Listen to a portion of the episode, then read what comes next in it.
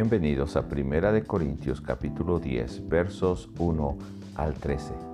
Y es un gozo saber que Dios tiene preocupación de nuestra vida, aun cuando estamos enfrentando pruebas o aun cuando hemos caído, porque al final de estos versos, versos 12 y 13, nos advierte que estará la tentación para todos todos enfrentan dificultades, pero Dios que es fiel va a sostenernos y va a permitir que en medio de esa tentación nosotros tengamos la sabiduría y la fortaleza para que no seamos tentados más de lo que podemos resistir.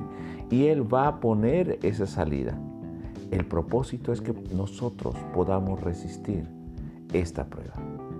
Así que en 1 Corintios es un gozo ver como en este verso 10, Dios está hablando del obrar en el pueblo, la presencia de Dios, estando con ellos en el desierto, abriendo el mar. Y Dios estaba guiándolos. Pero también vemos la contraparte, cómo respondió a ese pueblo al obrar de Dios. Y este pueblo, en lugar de obedecer a Dios, ¿qué hicieron?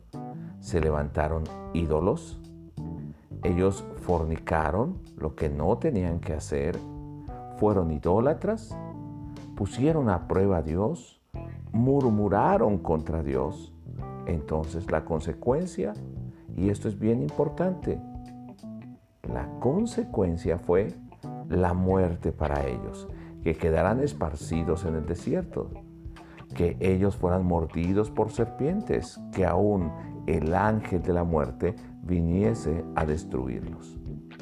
Quiero dejar algo aquí muy claro.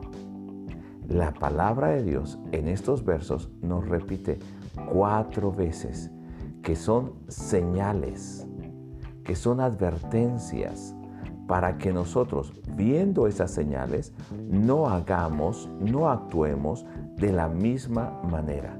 Es una advertencia y dice, no nos olvidemos de ello. Así que yo te pido, hermano, que viendo la palabra de Dios, viendo lo que está escrito, y de hecho así termina este pasaje diciendo que estas cosas que sucedieron son ejemplo para nosotros, son una advertencia.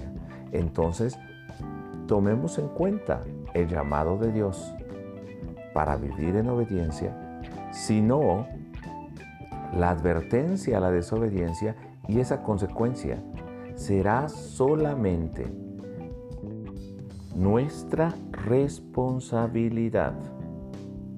Muchas ocasiones acusamos a Dios y pensamos que Dios es el responsable de eso, siendo que ha sido consecuencia de nuestra desobediencia.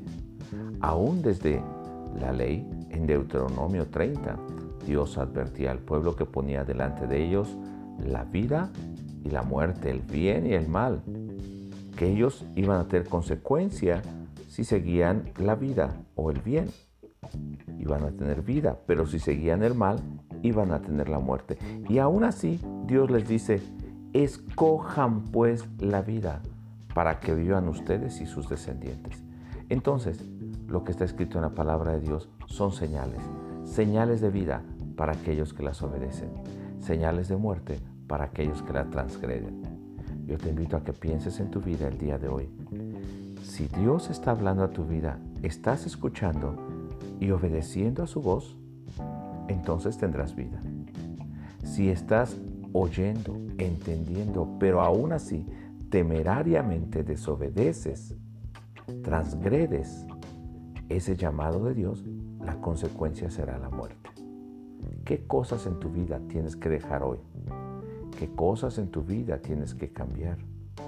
qué cosas en tu vida debes mantener para saber que estás siguiendo esas señales de vida que Dios te ha dado. Te invito a que ores, que pienses, que seas sensible al llamado de Dios.